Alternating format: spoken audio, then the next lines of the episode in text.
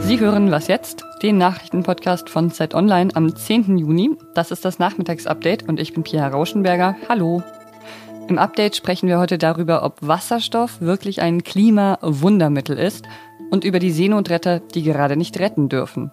Der Redaktionsschluss von diesem Podcast ist 16 Uhr. Wasserstoff kennen Sie ja vielleicht bisher hauptsächlich aus dem Chemieunterricht, Symbol H, vielleicht erinnern Sie sich. Und äh, Wasserstoff steckt natürlich neben Sauerstoff in Wasser drin, sogar in fast allen organischen Verbindungen. Und man kann ihn als Energieträger nutzen. Wasserstoff gilt sogar als unverzichtbar, um die Klimaziele zu erreichen. Die Bundesregierung hat heute ihre Wasserstoffstrategie vorgelegt und darüber möchte ich jetzt mit meiner Kollegin Alexandra Endres sprechen, die sich eben sehr gut mit Klimapolitik auskennt. Hallo Alexandra. Hallo. Okay, worum geht's in dieser neuen Wasserstoffstrategie?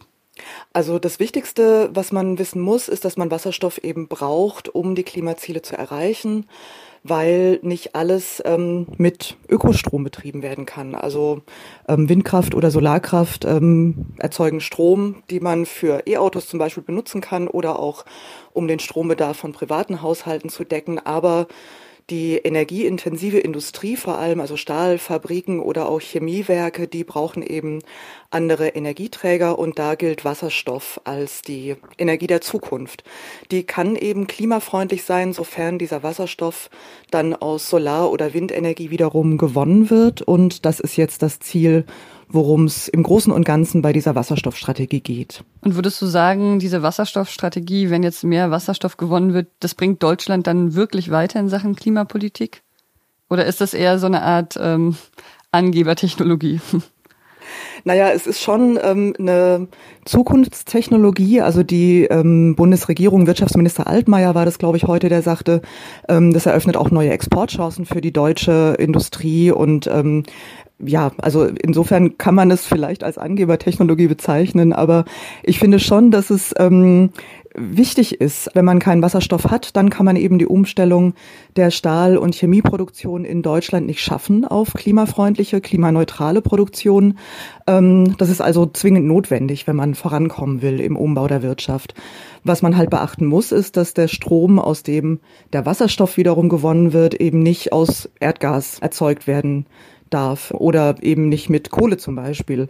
Bisher wird Wasserstoff meistens mit Erdgas erzeugt und das muss man jetzt halt umstellen. Und da ist, glaube ich, noch ganz schön viel zu tun, bis wir dahin kommen, dass es dann auch wirklich grün und klimafreundlich ist. Mhm, okay, alles klar. Vielen Dank für die Erklärung, Alexandra. Gerne. Sein Job ist es eigentlich, auf Reisen zu gehen, aber seit Beginn der Corona-Krise ist er gar nicht mehr dazu gekommen. Bundesaußenminister Heiko Maas ist heute zum ersten Mal wieder zu einem Auslandsbesuch aufgebrochen. Er besucht Israel und er hat mit der Regierung dort über die geplante Annexion besetzter Palästinensergebiete gesprochen. Und er hat die geplante Annexion zwar kritisiert, aber auf eine Drohung mit Konsequenzen hat er verzichtet. Gemeinsam mit der Europäischen Union sind wir der Ansicht, dass eine Annexion nicht mit internationalem Recht vereinbar wäre und deshalb wir nach wie vor zu einer verhandelten, einvernehmlichen Zwei-Staaten-Lösung stehen. Die palästinensischen Gebiete selbst wird er wohl nicht besuchen, obwohl ein Besuch in Ramallah sonst üblich ist. Maas hat das mit den erschwerten Bedingungen während der Corona-Pandemie begründet. Seit Mitte Mai gibt es eine neue Regierung in Israel unter Ministerpräsident Benjamin Netanyahu. Mehrere deutsche Seenotrettungsschiffe liegen derzeit im Hafen und dürfen nicht losfahren, um Menschen aus dem Mittelmeer zu retten. Das liegt an einer Verordnung, die vor kurzem geändert wurde. Verschiedene Hilfsorganisationen haben das kritisiert. Sie sagen, dass die Bundesregierung damit die Rettung von Geflüchteten verhindere. Meine Kollegin Simon Gaul hat sich mit dem Thema beschäftigt. Hallo Simon. Hallo Pierre.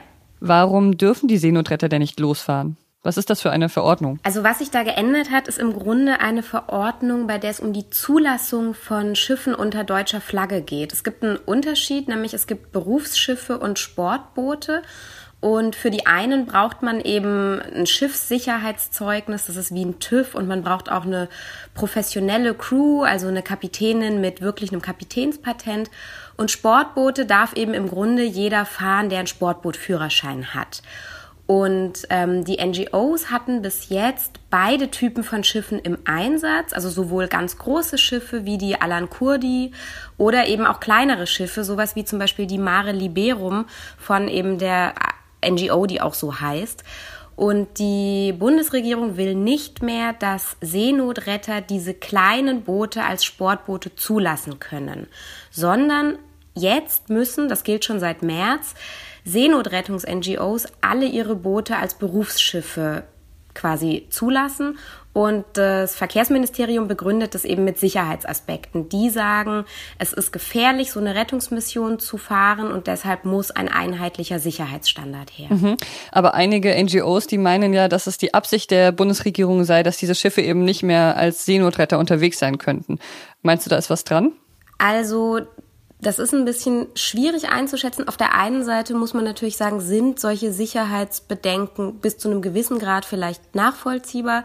Auf der anderen Seite ist es tatsächlich ja auch so, dass bisher auf so einem kleinen Boot nichts passiert ist.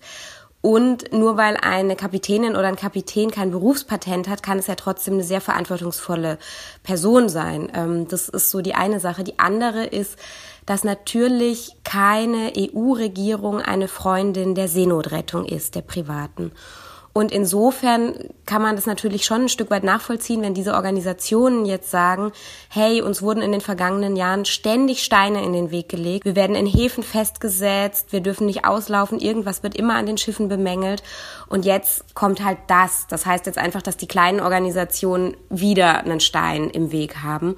Und insofern passt es natürlich schon in gewisser Weise in ein größeres Bild. Das heißt, jetzt liegen alle deutschen Seenotrettungsschiffe da im Hafen oder gibt es auch einige, die, die trotzdem noch im Betrieb sind? Nee, genau. Also die, die Berufsschiffe zugelassen haben unter einer deutschen Flagge. Zum Beispiel die Sea-Watch, die sind auch wieder unterwegs. Also die haben eben ein solches Berufsschiff, die haben eine große Crew, die haben alle diese Sicherheitszeugnisse und das sagt auch das Verkehrsministerium. Alle NGOs könnten ja sich diese Berufsschiffe einfach zulegen.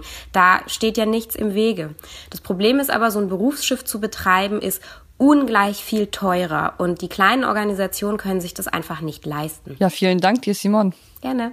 Tschüssi. Was noch? Einige der Corona-Beschränkungen sind ja schon aufgehoben worden, aber immer noch arbeiten viele Menschen im Homeoffice, also ich zum Beispiel. Heute habe ich in einem kurzen Video gesehen, wie die Master Operators, also ich glaube, es sind sowas wie die Techniker von CNN zu Hause arbeiten, mit zahlreichen Bildschirmen und gleichzeitig dann einer Katze auf dem Schoß oder einem Kind, das für eine Umarmung reinkommt. Und wir produzieren den Podcast ja auch meistens von zu Hause und deshalb an dieser Stelle nochmal ein Shoutout zu allen, die trotz wackeliger Technik, trotz schlechtem Internet, trotz Kindergeschrei, trotz lauter Straße und kleinem Zimmer zu Hause durchhalten. Der Sprecher von CNN sagt es ja ganz schön. Two, one, and you're up. Knowing that this too shall pass. Auch diese Zeit wird vorbeigehen. Das war's mit Was jetzt für heute und schreiben Sie uns gerne an wasjetzt@zeit.de, wenn Sie irgendwelche Anmerkungen haben. Ansonsten hören wir uns morgen wieder. Bis dahin. Tschüss.